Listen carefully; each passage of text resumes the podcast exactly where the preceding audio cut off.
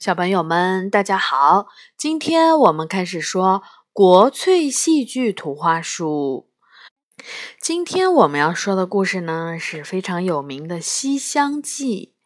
当然，我们这里呢是简单的把大概故事说一下。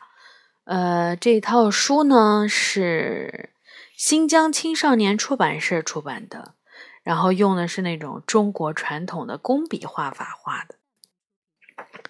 好，我们来看一下这个非常中国非常著名的这个故事《西厢记》，大概说的是什么？唐朝的时候，有一个叫张生的读书人，独自去京城赶考，中途借住在普救寺歇息。一天，张生在寺中偶然遇见了一位漂亮的女子。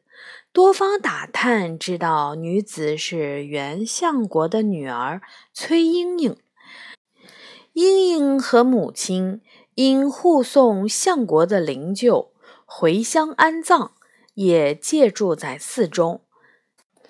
天生丽质的莺莺令张生万分倾慕。为了能跟莺莺多见几面，张生恳请方丈。允许自己在寺中多住几天，方丈爽快地答应了张生，并安置他在西厢房留宿。崔老夫人带着女儿莺莺和使女红娘为已故的相国做道场，张生也悄悄地溜进道场偷看莺莺。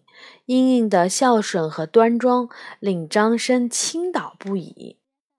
张生得知莺莺每天晚上都要去寺中的后花园焚香祈祷，便悄悄地隔墙偷看。夜深人静时，明月伴着清风，痴情的张生情不自禁地吟出了一首诗：“月色融融夜，花阴寂寂春。如何临告破，不见月中人？”倾诉自己对莺莺的爱意。莺莺对住在西厢房夜夜苦读的书生也早有耳闻，也知道每天晚上这个书生都会趴在墙头偷看自己。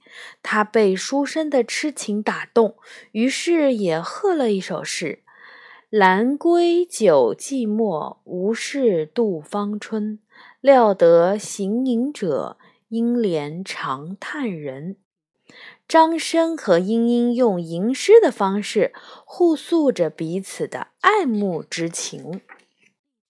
有一个叫孙飞虎的强盗，听说崔莺莺的美貌，随即率五千兵马包围了普救寺。要抢莺莺做压寨夫人，他逼着崔老夫人三天之内交出莺莺和自己成亲。情急之中，崔老夫人许下豪言：谁要是能够杀退强盗，他就把莺莺许配给谁。张生听了此事，马上写了一封信，请寺里的僧人送给驻扎在蒲州的杜太守。向自己的老朋友求救。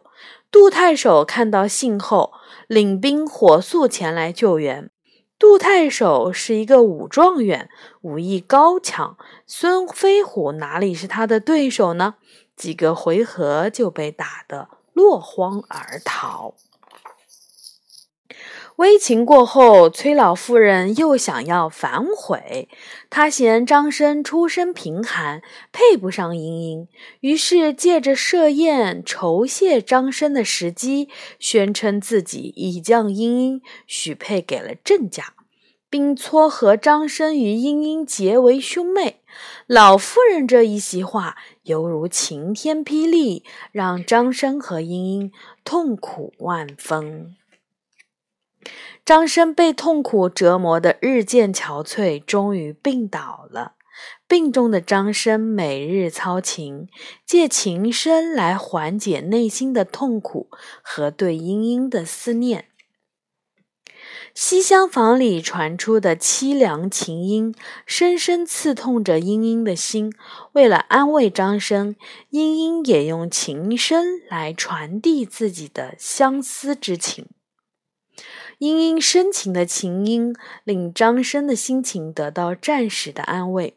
为了让一对有情人少受相思之苦，伶俐的使女红娘心生妙计，让万分牵挂张生的莺莺以探病之名，费尽了周折，来到了西厢房与张生相会。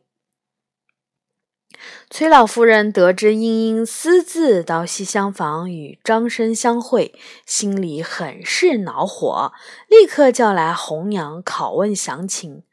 伶牙俐齿的红娘向老夫人说明了缘由，并据理力争，指出老夫人不该言而无信，伤害一对有情人，继而又替莺莺和张生求情，希望老夫人能够同意两人的婚事。崔老夫人理亏无奈，只好告诉张生，想要娶莺莺可以，但是必须要先考取功名。张生喜出望外，满怀信心的赴京赶考。莺莺在十里长亭摆下了筵席，为张生送行，深情地嘱咐张生早日回还。张生不负莺莺厚望，高中状元。他骑着高头骏马，敲锣打鼓地赶来普救寺，迎娶莺莺。这一对有情人终成眷属，成为了永世流传的佳话。这个呢，就是呃《西厢记》的大概的故事。如果小朋友对嗯《西厢记》感兴趣的话呢，可以让爸爸妈妈从网上面搜一段那个他们的。嗯，比较经典的唱曲儿来听。好的，小朋友们，晚安。